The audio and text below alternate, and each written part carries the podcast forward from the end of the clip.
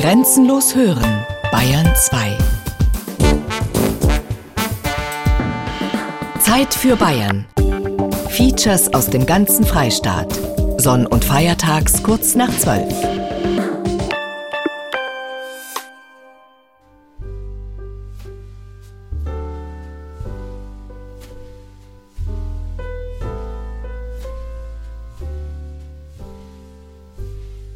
Jeder sucht die Claudia Schiffer unter den Weihnachtsbäumen. Und niemand ist da und kommt zu mir und sagt, Mann, ich suche jetzt den kreiseligsten, den du hast.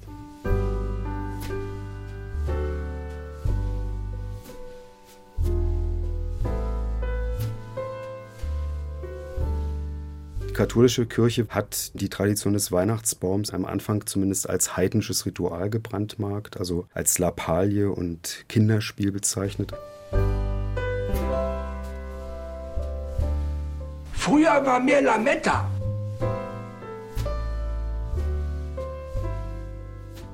Spaßeshalber hat mir mal eine Frau geschrieben, die hat ausgerechnet, wie viele Millionen Familien dadurch streiten und hat mir nur spaßeshalber zum Friedensnobelpreis vorgeschlagen.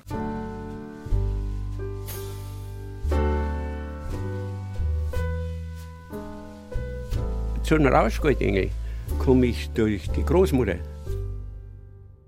O edelste Grünkraft. Der Christbaum. Eine bayerische Kulturgeschichte. Feature von Julie Metzdorf.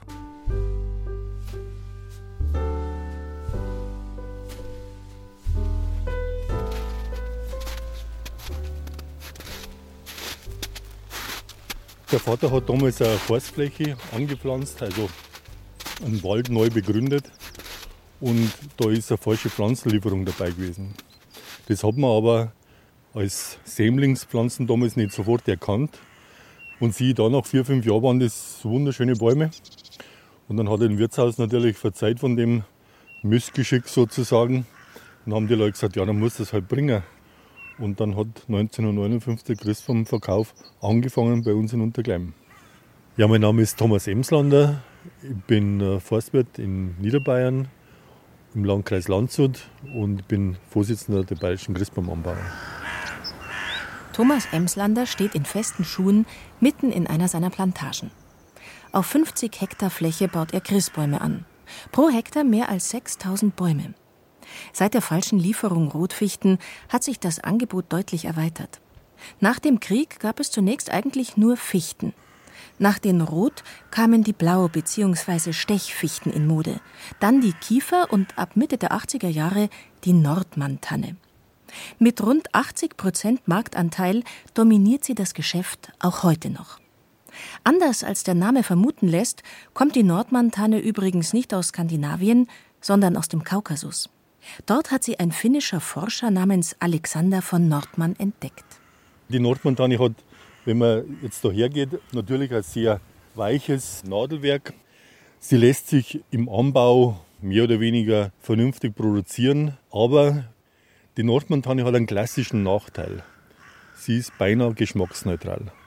Das, was die Leute früher aus ihrer Kindheit wissen, wenn man ins Zimmer an Weihnachten reingeht, das duftet so herrlich, das kam von der Fichte, aber nicht von der Nordmann-Tanne. Ich brauche einen Job. Weihnachtsbäume verkaufen in New York City. Der gute alte Duft der Fichte hat mittlerweile sogar in amerikanischen Filmen Einzug gehalten. In Das Wunder von New York widmet sich ein Ex-Häftling nun ehrlicher Arbeit und verkauft Christbäume. Und zwar echte Fichten, eben weil sie so gut riechen. Das sind mehr als nur Weihnachtsbäume, das sind Erinnerungen. Schnuppern Sie und gönnen Sie sich ein paar Erinnerungen. Die Leute reden immer wieder beim Christbaumkauf, wie ich damals ein Kind war, mei war das schön. Und drum kommt mit Sicherheit ein Baum, der das Ganze wieder übernimmt. Wenn Thomas Emslander wüsste, welcher Baum den nächsten Trend macht, wäre er sehr froh. Zehn Jahre dauert es schließlich, bis aus einem kleinen Sämling ein etwa zwei Meter hoher Christbaum herangewachsen ist. Vielleicht wird es ja die Colorado-Tanne mit ihrem Zitronenduft und den besonders langen Nadeln. Oder die Balsamtanne mit ihrem regelmäßigen Wuchs und den gestreiften Nadeln. Vieles ist möglich. Fichte oder Tanne, Tanne, Tanne request, request.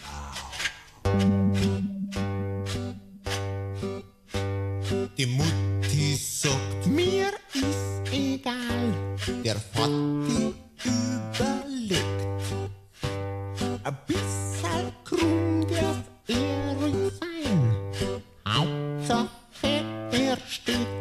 Ohnehin stellt kaum mehr jemand seinen Baum in der Mitte des Zimmers auf, sondern eher an der Wand, wenn nicht in einer Ecke. Vielleicht geht der nächste Trend ja zum einseitig schönen Baum. Damit wäre auch das Spätfrostproblem gelöst. Wenn es an einem kalten Maimorgen noch einmal Minusgrade hat, frieren die gerade ausgetriebenen Spitzen ab. Allerdings nur an der Seite, an der die Sonne die gefrorenen Äste zu schnell aufgetaut hat. Auf der anderen Seite sieht der Baum weiterhin toll aus. Und mal ehrlich, so ein halber Baum nimmt doch viel weniger Platz weg. Die Kunden schneiden lieber aus einem schönen Baum äh, Seite weg und stellen sie dann in diese Ecke, wo das Sofa noch irgendwie da reinsteht oder der Schrank oder irgend sonst was. Den einseitigen Baum kann man in der Regel nicht verkaufen. Obwohl es gibt mittlerweile Kunden und sagen, sie wollen einen Baum mit Charakter. Also nicht den 100% geraden Baum, der so exakt ist wie noch gerade was, sondern eben halt einen solchen, wie er in der Natur gewachsen ist. Der eine, der heut länger, der andere nagelt ab. Wir müssen uns entscheiden, denn die Zeit wird knapp. Fichte oder Hanne, this is the question now. Von draus vom Walde kommt er her. So viel ist klar. Doch wie kam der Christbaum eigentlich in die gute Stube? Wer ist der erste Mensch, der sich eine Axt gegriffen, einen Baum gefällt und ihn dann in einem Innenraum wieder aufgebaut hat? Es gibt so verschiedene Ideen eigentlich dazu, woher das kommen könnte. Weihnachtsbäume hat es offenbar gegeben im lettischen Riga, etwa im 15. Jahrhundert. Es gibt dann eine Althistorikerin, eine türkische, die behauptet, dass der Baum seinen Ursprung in der zentralasiatischen Steppe hat. Die nehme ich nicht so ganz ernst persönlich. Es gibt erste Hinweise aus der Umgebung von Freiburg, wo verschiedene Bäume beobachtet wurden, ebenfalls im 15. Jahrhundert. Die finde ich eigentlich am überzeugendsten, weil sich von dort aus auch so eine Art Tradition verfolgen lässt. Mein Name ist Bernd Brunner und ich habe ein Buch geschrieben zur Erfindung des Weihnachtsbaums.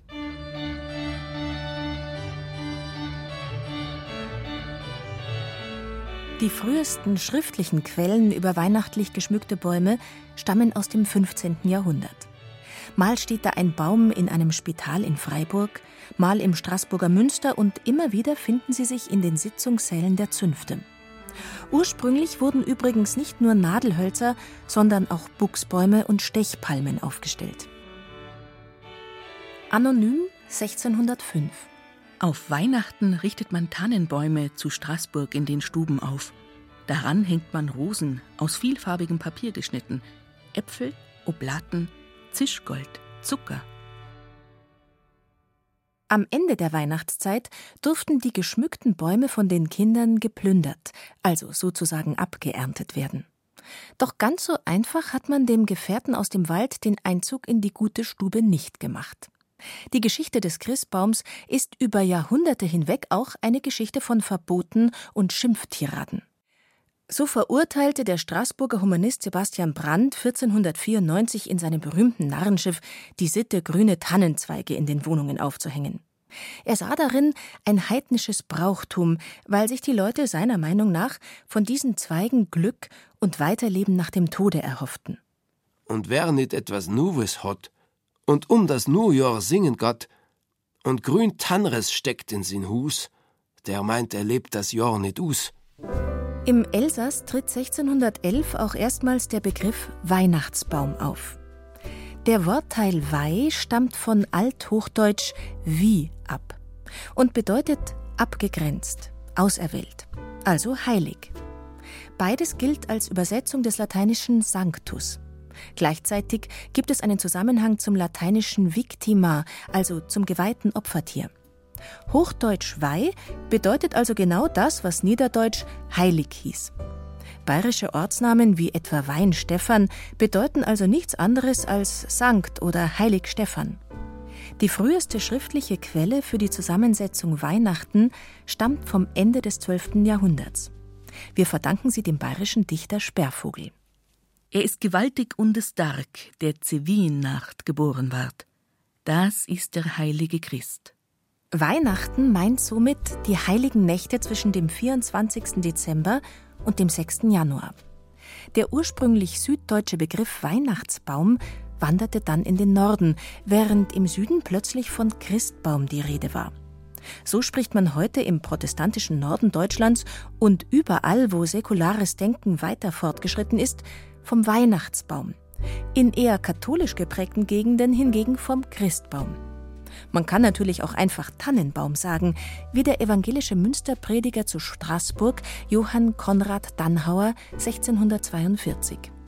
Unter anderen Lappalien, damit man die alte Weihnachtszeit oft mit mehr als Gottes Wort begeht, ist auch der Weihnachts- oder Tannenbaum, den man zu Hause aufrichtet, denselben mit Zucker und Puppen behängt und ihn hernach schüttelt und abblühen lässt. Wo die Gewohnheit herkommt, weiß ich nicht. Es ist ein Kinderspiel. Immerhin seien solcher Art Lappalien laut Dannhauer weniger schlimm als die Abgötterei, die die Katholiken mit ihrem vermummten Christkindlein in der Weihnachtskrippe zu treiben pflegten. Bis weit ins 19. Jahrhundert galt in Mitteleuropa der Grundsatz, Protestanten haben zu Weihnachten einen Baum, Katholiken ihre Krippe.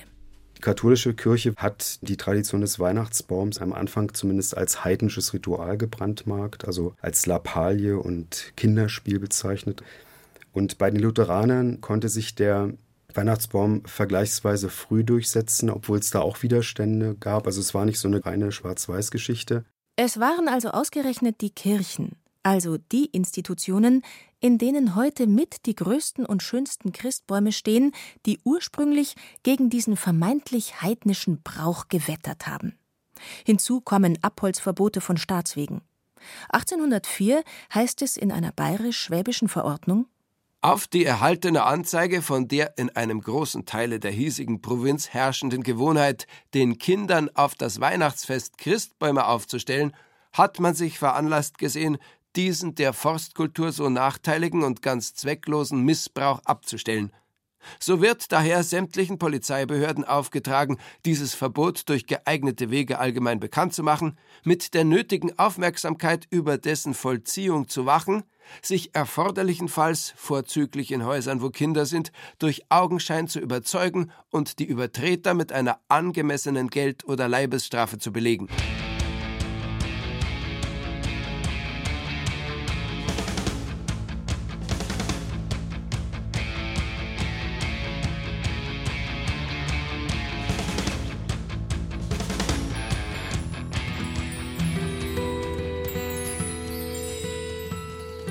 Von den Handwerkszünften aus fand der Christbaum seinen Weg zunächst zum Adel. Dank der damals schon globalisierten Fürstenhäuser wurde er im 18. und 19. Jahrhundert in ganz Europa bekannt. Adlige deutscher Abstammung brachten den Brauch ihrer Kindheit an die Höfe, in die sie eingeheiratet hatten. Von Schweden über Österreich, Dänemark, England, Prag und Paris ging es bis ins zaristische Russland nach Moskau. Der erste Christbaum in München erstrahlte offenbar 1830 in der Residenz. Im Ausland wurde der Brauch dabei stets als typisch deutsches Phänomen wahrgenommen. Bis heute gilt Deutschland weltweit als das Weihnachtsland. Hier wachsen wirklich Tannenbäume, hier wurden Glaskugeln, Adventskränze und Lametta erfunden. Von hier aus eroberten Lieder wie Stille Nacht die Welt und hier gibt es Schnee. Kurzum, hier herrscht echte Weihnachtsstimmung. Vor allem zwei bayerische Orte zählen bei einigen ausländischen Touristen als Zentren der deutschen Weihnacht. Oberammergau mit Schneegarantie und Unmengen geschnitzter Krippenfiguren und Rothenburg ob der Tauber mit dem Weihnachtsdorf von Käthe Wohlfahrt. Dass es bei all dem nicht nur um Kitsch und Konsum geht, sondern um echte Erbauung, davon konnte schon Johnny Cash ein Lied singen. In a little town nestled down in Bavarian Germany, I walked along to see what the feeling there would be. And here again was the busy din, the rushing, the yelling. But some kind voice said, Fräulich Weihnachten? Not understanding the words, but forgetting the buying and selling, I felt the Christmas spirit. Vom Adel war es nicht weit zum gehobenen Bürgertum und bald fand der Christbaum auch Eingang in die Literatur. In den Leiden des jungen Werther beschrieb Goethe 1774 die Erscheinung eines aufgeputzten Baumes mit Wachslichtern, Zuckerwerk und Äpfeln, die vor allem die Kinder in paradiesische Entzückung versetzen würde. Und in E.T.A. Hoffmanns Erzählung Nussknacker und Mäusekönig aus dem Jahr 1816 heißt es: Der große Tannenbaum in der Mitte trug viele goldene und silberne Äpfel, und wie Knospen und Blüten keimten Zuckermandeln und bunte Bonbons und was es sonst noch für schönes Naschwerk gibt aus allen Ästen. Als das Schönste an dem Wunderbaum musste aber wohl gerühmt werden, dass in seinen dunklen Zweigen hunderte kleine Lichter wie Sternlein funkelten und er selbst in sich hinein und herausleuchtend die Kinder freundlich einlud, seine Blüten und Früchte zu pflücken. Die Beispiele deuten es bereits an. Das Weihnachtsfest wird in dieser Zeit zum Familienfest. Der Baum spielt dabei eine entscheidende Rolle, steht er in seiner Pracht doch im Mittelpunkt der heimischen Stube und ist für Kinder wie Erwachsene gleichermaßen beeindruckend. Nicht selten wurden sogar mehrere Bäumchen aufgestellt, für jedes Kind ein eigenes, so dass im Zimmer mitunter ein richtiger kleiner Wald entstand. Vom christlichen Gehalt des Festes ist in den Beschreibungen nichts zu erkennen. Weihnachten ist schon damals vor allem eine Inszenierung, und das Stück, das gegeben wird, heißt nicht etwa heilige Familie, die war ja gar keine richtige Familie und befand sich überdies auf der Flucht, das Stück hieß Heile Familie. Morgen kommt der Weihnachtsmann, kommt mit seinen Gaben, Silberzier, Kind mit Krippe, Schaf und Stier, Teddy Bär und noch viel mehr möchte ich gerne haben. Während sich Kinderstar Heintier in den 60er Jahren des 20. Jahrhunderts Lamm, fromm, bunte Lichter, Krippenfiguren und einen Teddy vom Weihnachtsmann wünscht, dichtete Hoffmann von Fallersleben im 19. Jahrhundert eigentlich Morgen kommt der Weihnachtsmann, kommt mit seinen Gaben. Trommel, Pfeife und Gewehr, Fahn und Säbel und noch mehr. Ja, ein ganzes Kriegesheer möcht ich gerne haben. Symbol des Festes der Liebe und des Friedens hin oder her.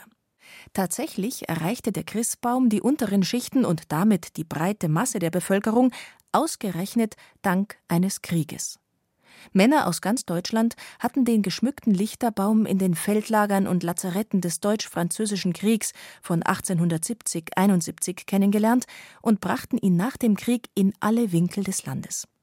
Mit dem Bau immer neuer Eisenbahnlinien endete in dieser Zeit auch die Schwierigkeit der Baumbeschaffung für Städter. Gleichzeitig gab es bereits die ersten künstlichen Bäume. Die sind nämlich keineswegs eine amerikanische Erfindung. Zur Stärkung der Truppenmoral wurden die Miniaturbäumchen mit 19 umlegbaren Zweigen, neun Kerzenhaltern und Kerzen per Feldpost bis in die Schützengräben geschickt. In den Durchhalteparolen der Kommandeure des Ersten Weltkriegs mutierte der Christbaum dann zum Symbol deutscher Kultur. Wohlan, deutsches Schwert! Du musst den Christbaum schützen und in ihm das deutsche Wesen, in Glauben, Hoffnung, Liebe. Keiner unserer Feinde kennt den Zauber, die Macht des Lichterbaumes auf unser Gemüt, auf unsere Kraft. Manch Daheimgebliebene verpassten dem Baum eine regelrechte Kriegsbemalung. Die Kugeln in den Nationalfarben schwarz-weiß-rot. Daneben Unterseeboote und Zeppeline aus Stanzblech, Glaskugeln in Form von Soldaten, Bomben und Handgranaten sowie eiserne Kreuze aus Plätzchenteig. Die Nationalsozialisten wiederum missbrauchten nicht nur den Christbaum als Werbeträger für ihre Ideologie, sie versuchten gar das gesamte Weihnachtsfest umzudeuten. Statt des christlichen Ursprungs versuchten sie allerlei germanische Wurzeln aufzuspüren. Mit Hilfe der Wintersonnenwendfeier sollte Weihnachten als Fest des wiederaufsteigenden Lichts uminterpretiert werden. Ortsgruppenleiter Ernst Heine Wir müssen dafür sorgen, dass Weihnachten nicht die Nacht der Christkindweihe ist, sondern die nationalistische Weihe der Winterwende, wie es unsere germanischen Vorfahren kannten.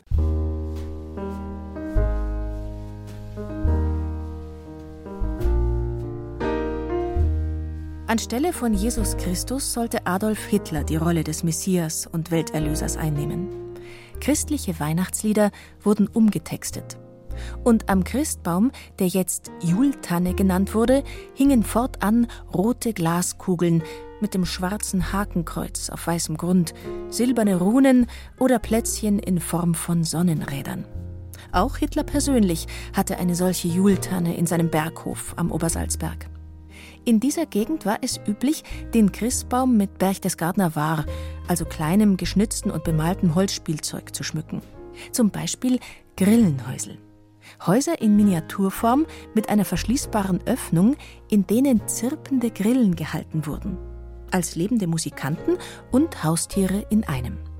Oder die beliebten Arschpfeifenrössel. Auf Räder montierte Holzpferde mit Reiter.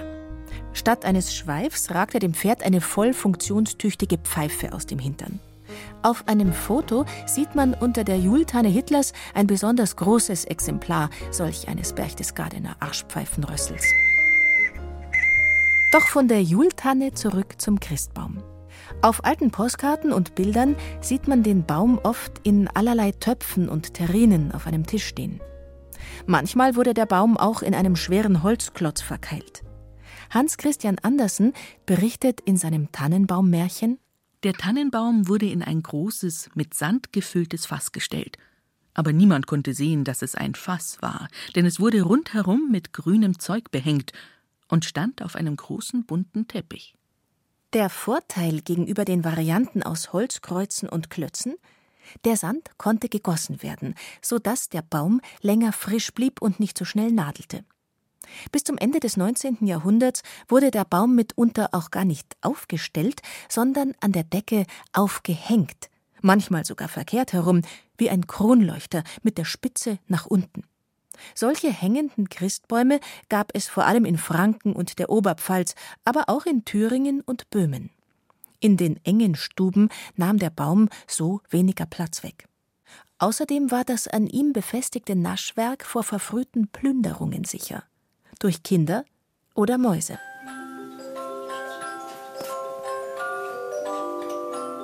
Der erste schmiedeeiserne Christbaumständer wurde 1866 in Deutschland patentiert.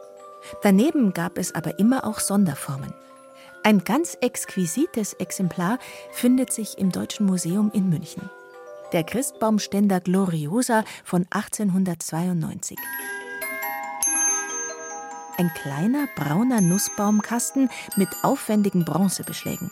Der Baum wurde in ein kurzes, verziertes Metallrohr auf dem Kasten gesteckt und mit Stiften befestigt. Der Clou aber befindet sich im Inneren des Kastens. Mit Hilfe einer Kurbel konnten hier gleich zwei Mechaniksysteme in Gang gesetzt werden. Eines drehte den Christbaum, das andere setzte eine Spieluhr in Gang. Unglaublich. Ein mehr als 100 Jahre alter Christbaumständer, der den Baum dreht und dabei auch noch Musik macht. Und heute? Sind die meisten Menschen schon froh, wenn der Baum überhaupt irgendwie steht. Das war 1988. Da habe ich das erste Mal einen Christbaum aufgestellt, sonst hat es immer mein Vater gemacht. Und dann habe ich gesehen, das ist ein Klump. Und dann haben wir sofort überlegt, was kann ich da machen weil ich mich da geärgert habe, was das nicht gegangen ist. Klaus Grinner sitzt an einem Tisch in seinem Büro in Straßkirchen bei Straubing. Mit 75 könnte er natürlich längst in Pension sein, aber er gehört nun mal zu den Menschen, denen das Anpacken mehr liegt als das Loslassen. Ich verstehe das sowieso nicht, dass Millionen von Menschen das in Kauf nehmen, dass das nicht gut funktioniert mit den drei Schrauben da haben sie die meisten geärgert, Familien gestritten, weil Frau mussten immer halten und der Mann hat geschraubt und dann hat die Frau wieder schief gehalten, dann wurde es wieder geschimpft und dann ist der Streit losgegangen. Spaßeshalber hat mir mal eine Frau geschrieben, die hat ausgerechnet, wie viele Millionen Familien dadurch streiten. und hat mir nur spaßeshalber zum Friedensnobelpreis vorgeschlagen. Das Schwierige war, dass man so, wie man hält, so bleibt er stehen. Wenn er aber schief gewachsen ist, dann steht er auch schief drinnen. Fast ein Jahr lang hat Klaus Grinner überlegt, bis ihm die zündende Idee kam. Statt Schrauben muss sich ein Drahtseil um den Baumstamm legen. Keine vier Stunden später war er fertig, der Prototyp einer völlig neuen Art von Christbaumständer. Aus Alteisen zusammengeschraubt. Materialkosten gerade einmal 40 Mark. Das sind vier Klauen, die mit einem Seil zusammengeführt werden. Und das ist der Trick daran, dass sich die Klauen dann kraftfrei anlegen und so wie man gehalten hat, bleiben es dann stehen und halten den Stamm wirklich fest und drücken den nach unten in den Dorn rein. Und naja, dann habe ich mich um alles gekümmert, um die Fertigung, um Vertrieb und so weiter. Damals ist mir entgegengekommen, dass der Kommunismus zusammengebrochen ist, bin ich nach Polen gefahren damals. Dann bin ich in die ehemaligen Rüstungsbetriebe reingekommen. Die haben es dann gekonnt. In den folgenden Jahren verkaufte Klaus Grinner bis zu einer Million Christbaumständer pro Jahr. Um die 70 Mitarbeiter hat seine Firma heute und produziert wird, nach einem Ausflug nach China, im Bayerischen Wald. Mittlerweile haben 14 Millionen Familien einen seiner Christbaumständer, vor allem in Deutschland, aber auch in Österreich, der Schweiz und Amerika. Und damit das Geschäft weiterläuft, hat sich der Erfinder auch eines anderen Weihnachtsproblems angenommen. Den Kabeln der elektrischen Baumbeleuchtung. Die sind hässlich. Also hat Klaus Grinner Kerzen ohne Kabel entwickelt, mit LED-Beleuchtung und Fernbedienung. Und natürlich gibt es immer wieder neue Versionen seines Christbaumständers. Wir machen es gern, weil das was ist, was für die Leute was Gutes ist. Dass der Frieden gebaut bleibt in der Familie. It's beginning to look a lot like Christmas everywhere you go. Nun, da er stabil steht, kann unser Christbaum endlich gebührend geschmückt werden. Ursprünglich diente dazu vor allem Essbares. Äpfel, Oblaten, Nüsse, Zuckerwerk. Das heißt, Moment mal. Eines müssten wir vorher noch klären. Warum holten sich die Menschen überhaupt einen Baum ins Haus? Wenn es schon irgendetwas von draußen sein sollte, hätte man ja zum Beispiel auch einen moosbewachsenen Stein nehmen können. Aber extra einen Baum fällen? Der Stein ist halt tot, er lebt nicht. Und es gibt ja eine sehr, sehr lange Tradition von Baummythen. Da kann man bei den alten Indern schon anfangen, den sagenumwobenen Sonnenbaum. Es gibt Bäume an der Grenzlinie von Tradition und Fantastik, die irgendwie in den Himmel wachsen und das Leben repräsentieren. In seinem Büchlein von der Erfindung des Weihnachtsbaums hebt Bernd Brunner eher die allgemeine Symbolkraft eines Baumes hervor. Als größtes Gewächs im Pflanzenreich galt der Baum im gesamten indogermanischen Kulturkreis als Symbol des fortdauernden Lebens. Gerade im Winter war der Wunsch der Menschen nach etwas Grünem, nach einem Symbol der belebten Natur offenbar groß, macht das Grün doch Hoffnung auf die Wiederkehr des Frühlings. Die Römer etwa begrenzen zum Jahreswechsel ihre Häuser mit Lorbeerzweigen. Die Germanen hängten im Winter Tannenzweige ins Haus, um böse Geister fernzuhalten. Immergrüne Nadelbäume waren da genau richtig, denn, wie es der Christbaumforscher Otto Laufer ausdrückte, Trotz Eis und Schnee überdauern sie Frost und Stürme der Winternacht. Sie besiegen den Tod, der über das Land geht.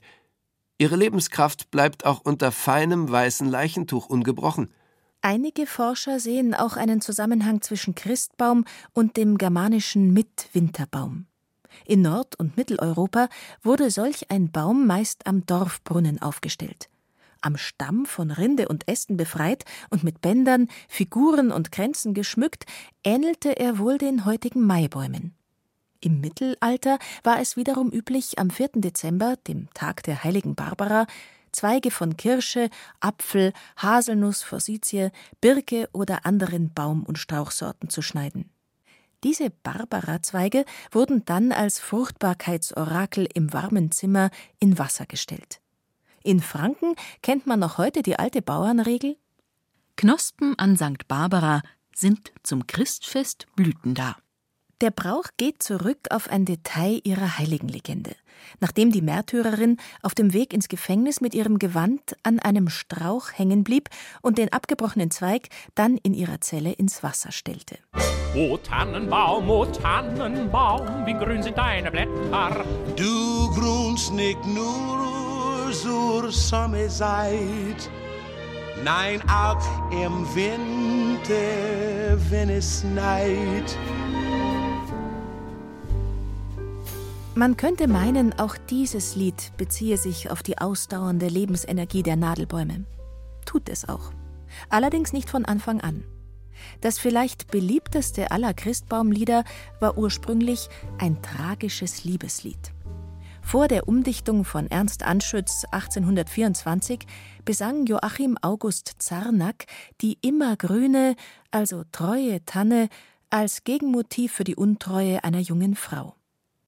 O Tannenbaum, o Tannenbaum, wie treu sind deine Blätter. O Mägdelein, o Mägdelein, wie falsch ist dein Gemüte.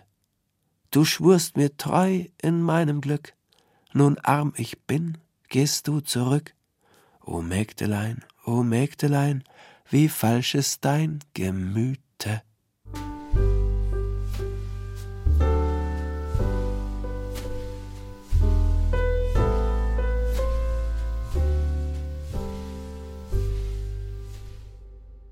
Der Wunsch, sich in der kalten Jahreszeit etwas Grünes ins Haus zu holen, klingt nach einer plausiblen Erklärung für die Einkehr des Christbaums in unsere Stuben. Bleibt die Frage, was er mit der Geburt Christi zu tun hat. Die ersten Christen kannten als Gedenkfest des Heilands zunächst nur seinen Tod und die Auferstehung an Ostern. Später aber versuchte man auch seine Geburt zu berechnen. Zufällig gab es in der in Frage kommenden Zeit bereits ein großes Fest im alten Rom.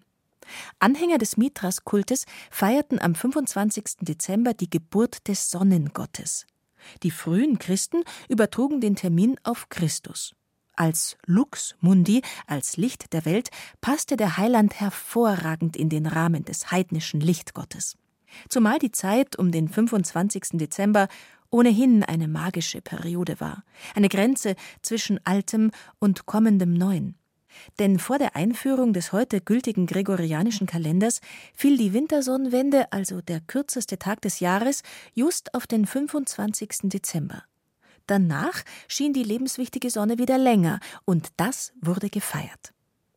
Doch warum waren die ersten Weihnachtsbäume eigentlich stets mit Äpfeln geschmückt? Ich konstruiere da noch eine Verbindung zum sogenannten christlichen Paradiesspiel, was im Mittelalter sehr populär gewesen ist für eine gewisse Zeit lang, wo der Ursprung der Erbsünde erklärt und illustriert wurde, sozusagen die Vertreibung von Adam und Eva aus dem Paradies, wo die menschliche Sünde eben mit dem Genuss des Apfels vom Erkenntnisbaum verbunden war.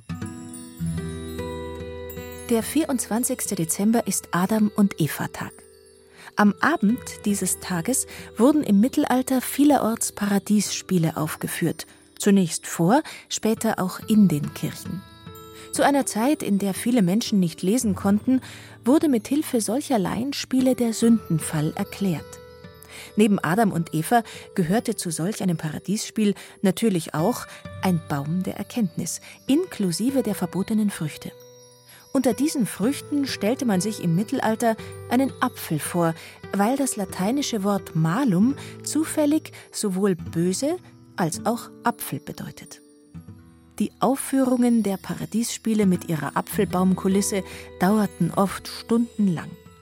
Gegen Mitternacht aber begann bereits die Christmette des 25. Dezembers und zu der gehörte ein Krippenspiel.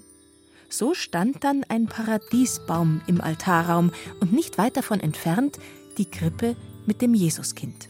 Also es klingt zumindest für mich sehr plausibel, dass sich diese Vorstellung des Baumes dort dann aus dem Zusammenhang des Spiels irgendwie gelöst hat und dann von den Zünften halt übernommen wurde.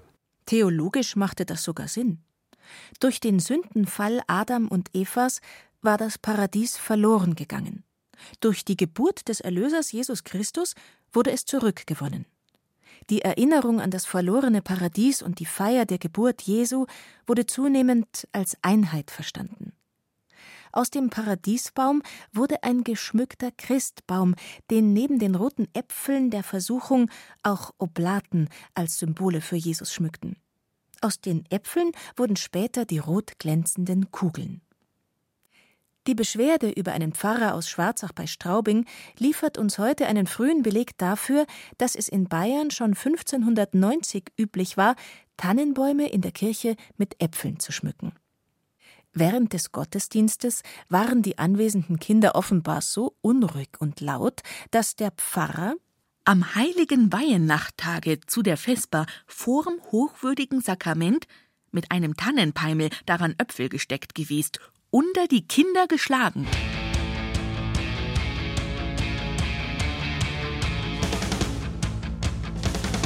In Altbayern hat sich aus dem Paradiesbaum zunächst noch kein Christbaum, sondern das sogenannte Paradeisel entwickelt, auch Klausen oder Kloßbaum genannt.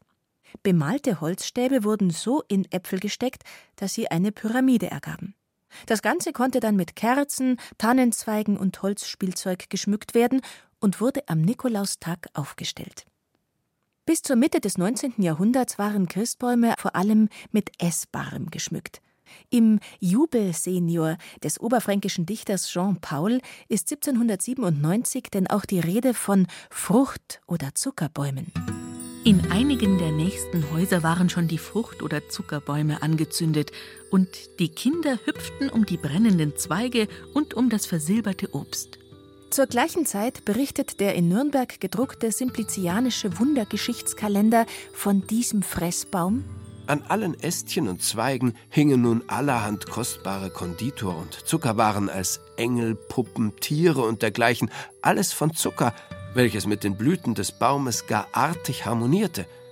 Ferner hing auch vergoldetes Obst von allen Sorten in großer Menge daran, so dass man unter diesem Baume wie in einem Speisegewölbe sich befand, es ist nur jammerschade, dass nicht auch Schinken daran hing und Bratwürste, wovon ich ein großer Liebhaber bin, und Schwartenmägen, Ochsenfüße, nebst gebratenen Tauben.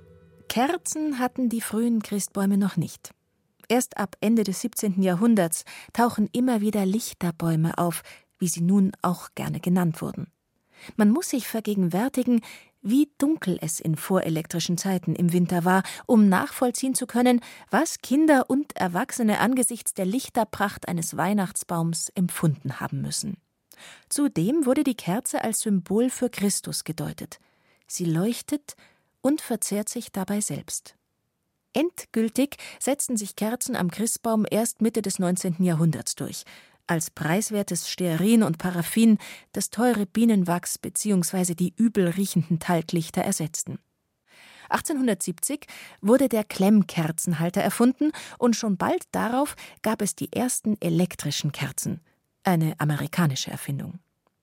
Thomas Mann beschrieb den Christbaum der großbürgerlichen Buddenbrooks Familie so: Die Flämmchen der Kerzen die dort hinten zwischen dunkelrot verhängten Fenstern den gewaltigen Tannenbaum bedeckten, welcher geschmückt mit Silberflitter und großen weißen Lilien, einen schimmernden Engel an der Spitze und ein plastisches Krippenarrangement zu seinen Füßen fast bis an die Decke emporragte, flimmerten in der allgemeinen Lichtflut wie ferne Sterne. Der erste käufliche Schmuck entstand in der zweiten Hälfte des 19. Jahrhunderts. Figuren aus Watte, Pappmaché oder Zinn, aus Tragant und Marzipan und natürlich aus Glas. Den frühesten Beleg für gläserne Kugeln liefert das Auftragsbuch eines Glasbläsers aus dem thüringischen Lauscher. Für das Jahr 1848 ist dort ein Auftrag über sechs Dutzend Weihnachtskugeln in verschiedenen Größen vermerkt. Anfangs nutzten die Glasbläser eine gesundheitsschädliche Legierung aus Zinn und Blei zur Verspiegelung der Oberflächen. Wenig später gingen sie zu Silbernitrat über. It's beginning to look a lot like Christmas. Heute gilt in puncto Christbaumschmuck, alles ist möglich. Schleifen, Plastik, Schneeflocken oder lila Kugeln, gläserne Gewürzgurken oder kleine Fußbälle, Vögel mit echten Federn oder künstliche Weihnachtssternblüten aus Stoff und manchmal auch alles zusammen. ganz zu schweigen von der Grundsatzentscheidung alte deutsche Etagenbehängung oder amerikanische Pyramidenbauweise, bei der man den Baum kaum noch sieht. Nur hin und wieder findet man noch altbayerisch geschmückte Bäume, mit Sternen aus Stroh oder Hobelspänen, mit flachen Wachsmodeln oder Springerln aus Eierschaumteig, mit Holzspielzeug aus dem Berchtesgadener Land, Gablonzer Glasperlenschmuck aus Kaufbeuern und handbemalten Zinnfiguren aus Diesen am Ammersee. Und in manchen Familien wird Christbaumschmuck auch noch selbst gebastelt. Vielleicht ganz so, wie es die Ingolstädter Schriftstellerin Marie-Louise Fleißer zu Beginn des 20. Jahrhunderts mit ihrer Mutter gemacht hat. Dann wurden die Christbaumdrähte am Stielansatz in die Nüsse geschoben.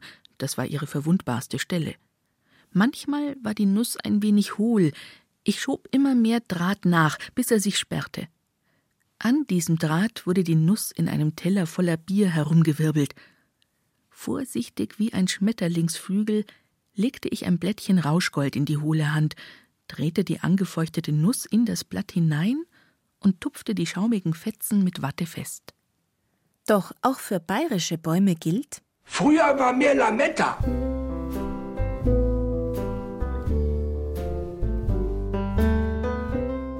An Eiszapfen am Baum soll das glänzende Lametta erinnern. Je nach persönlicher Einstellung wird es allerdings auch Engelshaar oder versilbertes Sauerkraut genannt. Auch wenn es italienisch klingt, Lametta ist die Verkleinerungsform von italienisch Lama, Metallblatt, erfunden wurden die silbernen Schmuckstreifen 1878 von einem fränkischen Geschäftsmann. Die Gegend um Roth südlich von Nürnberg war seinerzeit bekannt für die Produktion sogenannter leonischer Drähte, hauchfeine Kupferdrähte, die versilbert oder mit Messing überzogen wurden und zunächst für Schmuckzwecke in Borten und Bändern verwendet wurden. Bis jemand auf die Idee kam, mit den glänzenden feinen Drähten einen Christbaum zu schmücken. Das ursprüngliche Lametta wurde aus fein gewalztem Blei hergestellt. Heute wird Kunststofffolie mit Aluminium bedampft und lackiert. Das Aluminiumlametta ist aber viel leichter und hängt nicht mehr so schön. Produziert wird es fast ausschließlich in China.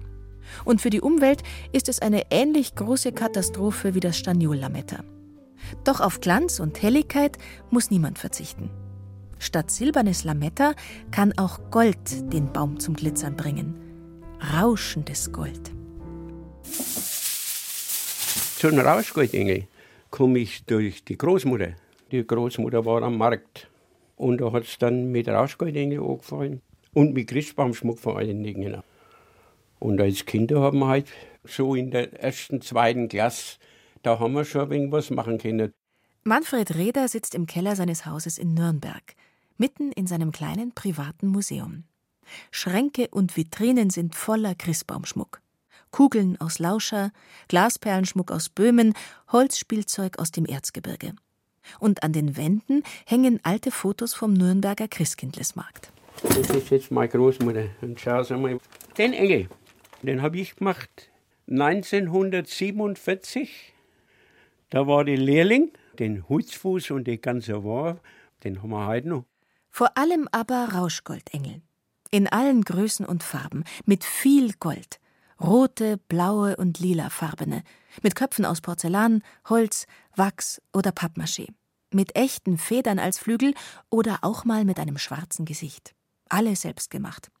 Sein ganzes Leben hat der gelernte Orthopädietechniker mit den Engeln verbracht. Als Bote zwischen Himmel und Erde gehört ein Engel natürlich auf die Spitze des Baumes. Viele Leute es einfach auf die Christbaum nach. Ich mache das anders. Wenn ich ihn überhaupt am Christbaum da, und dann stelle ich den auf. Darum mache ich immer, wenn ich eine mache, dann mache ich um den Kopf hinein, dass man es nicht sieht, ein Bändler hin. Und dann stelle ich den in die oberen kleine S zu rein und hänge dann an, hinten am Stamm. Ne? Das ist eine Möglichkeit. Die Produktion der Engel hat der 83-Jährige mittlerweile seinem Sohn Ralf überlassen. Statt einer Gartenlaube hat der seither eine Engelwerkstatt vor dem Haus stehen. Hier werden nur Engel gemacht. Das Geburtshaus der Engel sozusagen. Wir sind Engel verpackt, Engel in verschiedenen Fertigungsstufen, Schneidmaschinen, Pläsiermaschinen, Kleber, verschiedenfarbige Folien, Messgeräte, Scheren vor allen Dingen. Sowas gibt es hier. Ich habe auch schon mit meiner Großmutter Engel gemacht. Also da war ich wirklich jetzt Kind. Und da war halt die ganze Familie beieinander. Da wurde der Leim auf dem Ofen gemacht, also Knochenleim.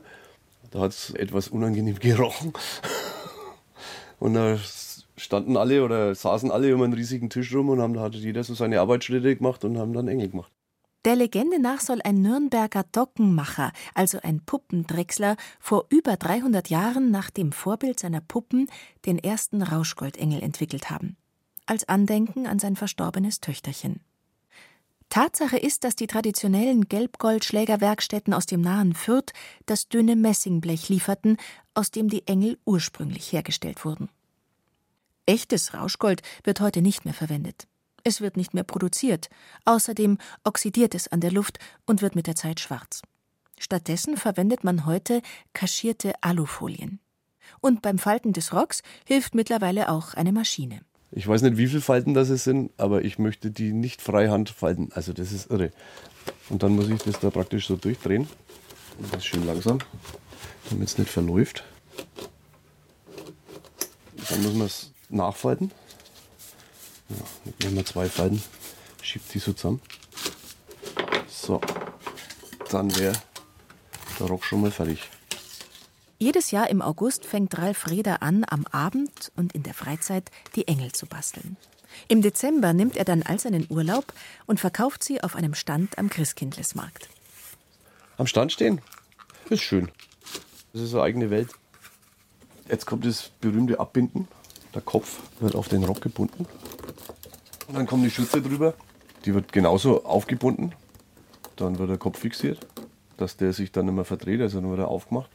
Dann kommt dieses Brustteil drüber, das da. Dann kommt der Flügel hinten noch ran und dann ist er eigentlich fertig.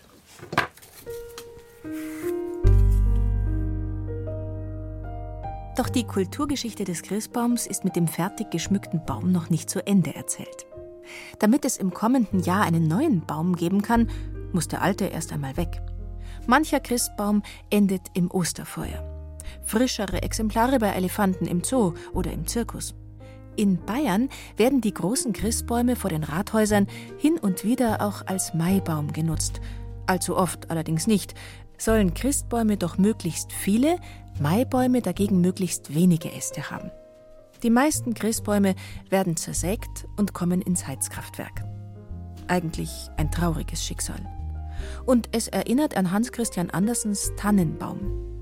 In dem Märchen wünscht sich eine kleine Tanne nichts sehnlicher, als endlich groß zu werden, um dann als prächtig geschmückter Christbaum bewundert zu werden. Und danach, denkt sich der Tannenbaum, kann ja nur etwas noch Besseres, noch Schöneres auf ihn warten. Weshalb sollten die Menschen ihn sonst schmücken? Doch da täuscht er sich gewaltig. Am Morgen kamen die Diener und das Mädchen herein. Nun beginnt der Start aufs Neue, dachte der Baum. Aber sie schleppten ihn zum Zimmer hinaus, die Treppe hinauf auf den Boden und stellten ihn in einen dunklen Winkel, wohin kein Tageslicht schien. Niemand kam herauf, und man musste glauben, dass er ganz vergessen war.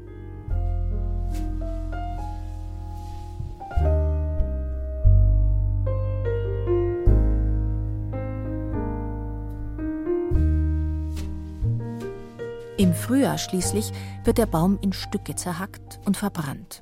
Ein sinnloser Tod für einen kurzen Augenblick der Freude. Gefundenes Fressen für Weihnachtsmuffel und Christbaumgegner. Stellen die doch gern heraus, wie schädlich es für die Umwelt sei, Bäume einfach abzuhacken. Die Frage darf immerhin gestellt werden: O Tannenbaum, wie grün bist du wirklich? Wenn jemand sagt, ich möchte den Baum nicht umschneiden, dann könnte man auch so weit gehen und den Salat im Garten stehen lassen. Weil der ist auch deshalb gewachsen. Wenn der Baum hier nicht stehen würde, dann würde in dem Jahr vielleicht Zuckerrübe oder Raps oder Mais stehen. Ob das besser ist, das möchte ich mal durchaus dahinstellen lassen. Forstwirt Thomas Emslander verweist auf die ökologisch positiven Aspekte des Christbaumanbaus. In seinen Plantagen haben sich mehrere seltene Pflanzen und Tiere angesiedelt. Bei uns in den Kulturen sind viele Eidechsen, ist zum Beispiel der Grünspecht wieder heimisch. Da ist alles wieder da und wenn die Kulturen größer werden, dann kommen sogar Pilze, die auch auf der roten Liste stehen. Während die Bäume heranwachsen, produzieren sie außerdem Sauerstoff, binden Staubpartikel und schädliches CO2. Durch das Verbrennen nach Weihnachten wird das allerdings wieder freigesetzt. Hinzu kommen noch die Umweltbelastungen durch Transporte quer durch Europa. Viele Leute meinen, alles kommt aus Skandinavien. Der größte Produzent in Europa an Weihnachtsbäumen ist Deutschland. Deutschland ist auch der größte Abnehmer. Das größte Anbaugebiet in Deutschland ist Sauerland, dann kommt Schleswig-Holstein, dann kommt die Schwarzwaldregion Baden-Württemberg und das Hauptanbaugebiet in Bayern ist nördlich Würzburg. Da sind die meisten und stärksten Betriebe beieinander. Deshalb sollte man einen Christbaum aus der Region kaufen. Rund die Hälfte der bayerischen Verbraucher tut das bereits. Doch auch die bayerischen Christbäume kommen meistens von einer Plantage und dort wird in der Regel gespritzt und gedüngt. Wer will, kann mittlerweile auch unbehandelte Biobäume kaufen oder den Baum beim nächstgelegenen Forstamt holen. Dort wird nur verkauft, was ohnehin aus dem Wald herausgeholt wird. Doch genau wie für das immer beliebtere Selbstschlagen des Baumes gilt auch hier, mit dem Auto hinfahren, um den Baum zu holen, ist ökologisch selten sinnvoll. Also da muss man ehrlich sein, der LKW ist klar im Vorteil. Weil im LKW sind rund 1000 Bäume drauf und das geht absolut besser für einen LKW aus. Weihnachtsbäume aus Plastik sind übrigens keine Alternative. Erst wer seinen Plastikbaum 17 Jahre lang benutzt, verbraucht weniger CO2 als jemand, der jedes Jahr einen neuen, echten Baum aufstellt. Und auf das echte, das lebendige, das immerwährende Grün kommt es schließlich an. Der Christbaum als Hoffnungsträger auf den Frühling und Durchhalteparole im Winter, das ist die ursprüngliche Bedeutung des Baums. Und so enden wir mit Hildegard von Bingen und ihrer Deutung der weihnachtlichen Farben Grün und Rot als Symbole der kosmischen Schöpfung. O edelste Grünkraft, die wurzelt in der Sonne und leuchtet in klarer Heiterkeit, im Rund des kreisenden Rades, das die Herrlichkeit des Irdischen nicht fasst. Umarmt von der Herzkraft himmlischer Geheimnisse, rötest du wie das Morgenlicht und flammst wie der Sonne Glut. Du Grün bist umschlossen von Liebe.